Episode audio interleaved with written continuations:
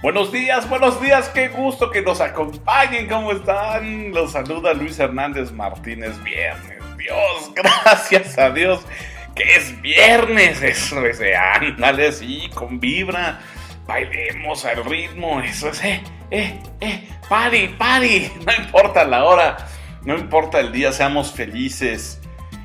Ay, qué rico estar aquí con ustedes, hablando de estos temas tan interesantes, relacionadas con la alta dirección y por supuesto otras galaxias. Gracias por acompañarnos. Oigan, a lo mejor pues por ahí conoces a alguien que cumple años, cumple años o quizás celebra algo importante, pues oye, a lo mejor eres tú mismo, pues muchas felicidades. Qué linda está la mañana en que vengo a saludarte. Muchas felicidades, un abrazo fraterno, así apretado, con mucho ánimo y gusto, hasta donde te encuentres. Hoy, el tema de hoy será emprendedurismo social, así que pongamos atención a, lo que aquí mis amigos y colegas y por supuesto equipo de producción tiene preparado para todos nosotros y por supuesto pues utilizándome como instrumento vocal. Gracias Alta Dirección Jurídica por ayudarme, por apoyarme, por construir juntos con la audiencia, contigo, este programa. Emprendedurismo social. Bueno, como contexto, podríamos decir que todo esto surge alrededor de una última llamada. Una última llamada para qué? Pues muy sencilla. La razón para adoptarla para hacerle caso a esta última llamada y que no sea nada más campanazos a misa, ¿va? Esta última llamada que se hace, que nosotros hacemos desde alta dirección, es para construir una nueva dinámica empresarial. El emprendedurismo social está obligado sí o sí a ayudar a los negocios, a las empresas, a los ciudadanos, a que entendamos la importancia de construir una nueva dinámica empresarial. ¿Y a qué nos referimos? ¿A qué me refiero aquí? En alta dirección me refiero a un modelo de negocio sustentado sobre pues un punto de vista económico, financiero, no, porque ese modelo de negocio sustentado únicamente sobre el punto de vista económico, financiero, ya no resulta aceptable. No, ya no, nunca más. No, no, no, no, no. Así que la dinámica empresarial nueva que se espera y que se exige, pues va muchísimo más allá de construir modelos de negocio basados meramente eh, eh, sobre el punto de vista económico financiero. Entonces, para empezar, esta nueva dinámica empresarial en la que el emprendedurismo social debiera ser ejemplo, pues eh, sí, por supuesto, tiene que dar resultados financieros, pero no primordialmente o no como primeros objetivos. Y es que, ¿qué será? A ver, producción, pues ya tiene como unos 25, 30 años, más o menos, ¿verdad? Este, la generación de valor de un modelo de negocio, sí, unos 20, 25, si no 30 años, ciertamente giraba alrededor de las operaciones o de la cadena global de suministros y de su distribución. Descansaba sobre el marketing tradicional, la venta de productos o los servicios, así, a, grandes trazos. Esos aspectos mm, para los que estaban al frente de estas organizaciones servían como elementos tangibles para que el consumidor, que pues se esperaba desde aquel entonces fuera la figura central de los procesos organizacionales que se resumirían en producir, distribuir, comunicar, vender y facturar para satisfacer una demanda real y, concreta o inducida y potencial, se pudieran verificar como éxito en el mercado. Entonces, punto uno, ya hace como unos 30 años, esto que te platiqué hace unos instantes era la manera en medir si las empresas estaban haciendo lo correcto frente al mercado. La responsabilidad de la alta dirección consistía en llevar a cabo con éxito, conforme a lo pactado durante el solemne proceso de planeación estratégica, pues todo lo que se habían propuesto realizar todas y cada una de las actividades de su planeación o que habían acordado para garantizarle a los accionistas e inversionistas ese retorno que se esperaba de la alta dirección en el corto plazo. Pero bueno, desde aquellos años, aunque así ocurría en el devenir de las empresas y aunque los falsos profetas del management no quieran aceptarlo, este, ya cambió. Esto ya no es así. No ahora, al menos ya no. En la actualidad, lo hemos platicado en varias ocasiones, las condiciones laborales, la cultura organizacional, la reputación, la calidad de una empresa, así como su reconocimiento, ya sea como ente corporativo o un reconocimiento significativo de su marca, resultan ser imanes muy poderosos para atraer y mantener el interés y la relevancia hacia su propuesta de valor. Eso es lo que ahora más o menos ya se está configurando. Lo que quiero decir es que un número cada vez mayor y variado de grupos de interés, en inglés stakeholders, entre los que por supuesto, ¿verdad? Se encuentran empleados y consumidores, presentes y futuros, tomarán sus decisiones de empleo de compra de productos y o servicios también, ¿verdad? Sobre ese interés y relevancia. Y ya no solo sobre la base del binomio tradicional precio-calidad, que sigue siendo importante, claro, por supuesto, que se sigue considerando, por supuesto, pero ya no es la base del modelo de negocio y no necesariamente tampoco ya la base de la toma de decisión de algún consumidor para decidirse por alguna empresa, producto y o servicio, ¿verdad?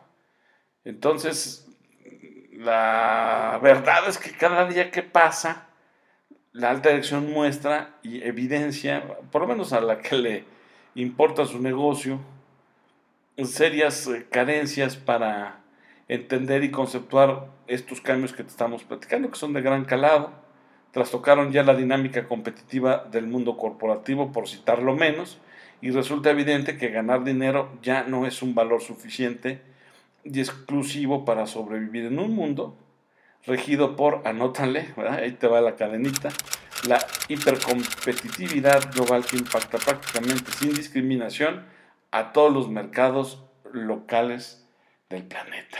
Entonces, ante una situación de esta naturaleza, queda claro que pues, la alta dirección no debiera ignorar las señales.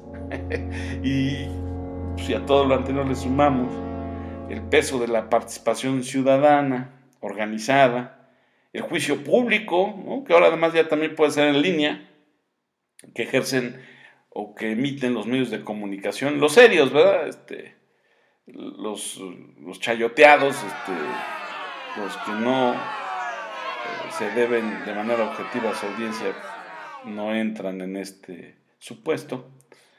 Me refiero también a que la presión y peso de las reformas constitucionales, eh, la llegada de una nueva perspectiva basada en derechos humanos, bueno, todo esto, pues ya trastocaron las actividades empresariales y financieras y empieza así como a abrir una rejita y deja ver una incipiente conciencia social de los líderes corporativos, incluso a grado de que ya varios de ellos se avientan, se lanzan y les aplaudo a hacer críticas hacia sus empresas y prácticas o políticas de gestión. Y mira que si es para aplaudirles, porque acuérdate que dice el refranero popular que nadie muerde la mano de quien le da de comer. Y hay algunos directivos muy valientes que, si bien no la muerden, porque en realidad no están haciendo eso, buscan en el fondo una mejor organización, se atreven a levantar la voz y a criticar que algunas de las prácticas que tienen pues están contrarias ya a lo que se espera de ellas como ciudadanos corporativos. Entonces, bien, bien, por su valor, un aplauso por decirlo, por alzar la voz y por formar parte de este grupo de eh, líderes eh, sociales. Queda claro, gracias a todo esto, que un modelo empresarial sustentado únicamente sobre el punto de vista económico o financiero, pues ya no, no resulta aceptable. Entonces es, es importante que esto ya quede súper claro. Así que adelante con este cambio, porque tampoco no, no no ignoramos, por lo menos aquí en alta dirección no echamos en saco roto que los directores tienen una necesidad muy apremiante de entregar resultados de corto plazo. Queda claro entonces que la necesidad de entregar resultados de corto plazo sin perder la visión de largo alcance provoca que los directores de empresa prueben todo tipo de herramientas, técnicas, consejos, prácticas, tips o sugerencias con el único propósito de encontrarle la cuadratura al círculo. ¿eh? Si no hacen una reinvención de su modelo de negocio, en realidad todo lo que hagan será un mero round de sombra que no va a incrementar la competitividad empresarial ni de su negocio y menos en la sumatoria a favor de nuestro país. Así que tendrán que tener esta gran reflexión. Y, y, y aquí es justamente donde entra el emprendedurismo social, como ejemplo, ¿verdad? El emprendedurismo social aquí surge, o debiera surgir, como ejemplo, como muestra de modelos de negocio sustentados sobre el paradigma del propósito social. Un modelo que cuide de las sociedades, de las personas, de las comunidades, incluso también debiera cuidar de otros negocios de competencia aparente. Fíjate, qué interesante. El emprendedurismo social que requiere México, eh, que debiéramos impulsar y también, por supuesto, que cuenta o debiera tener con una alta dirección profesionalizada o profesional, debe tejer sus estrategias alrededor de este modelo de negocio que tenga al propósito social como paradigma. Un paradigma social, un propósito social que no sea otro que cuidar de las sociedades, de las personas, de las comunidades y de incluso otros negocios de competencia para el Punto. Se acabó. Es lo que se busca, es lo que se pretende, es lo que se quiere.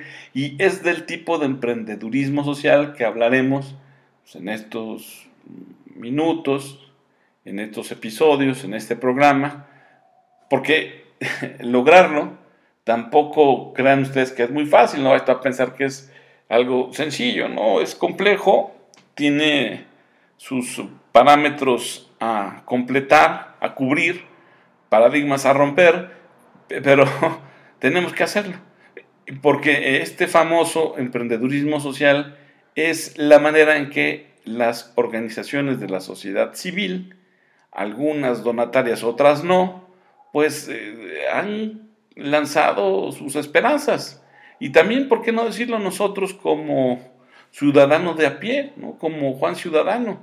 Porque si no es a través de una sociedad civil organizada, interesada en los problemas del país, en, las grandes encrucijadas nacionales, pues entonces no veo cómo podamos salir del agujero en el que estamos. Así que es muy importante la labor que realiza la sociedad civil organizada o las organizaciones de la sociedad civil y que son acciones que por lo menos desde el punto de vista de alta dirección de su servidor Luis Hernández Martínez descansan o debieran eh, moverse sobre los rieles del emprendedurismo social. Y entender que es recordando que a través del espíritu emprendedor solo que enfocado en lo social es como estas organizaciones deberán ser cada vez más competitivas, deberán ser más eficientes, más efectivas, deberán también ser más transparentes, porque desafortunadamente, y aquí es la nota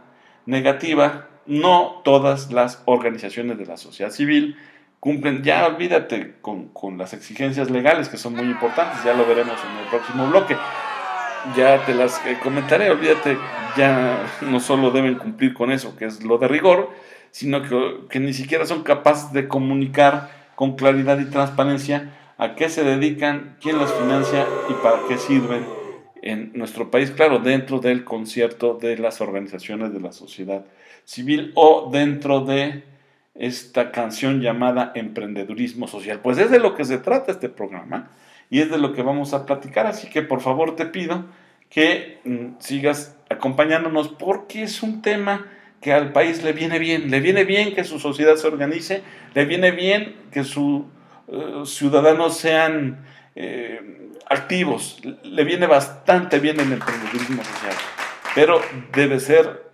entre muchos otros eh, requisitos a cubrir, sobre todo transparente y efectivo para resolver los grandes problemas nacionales. Regresamos.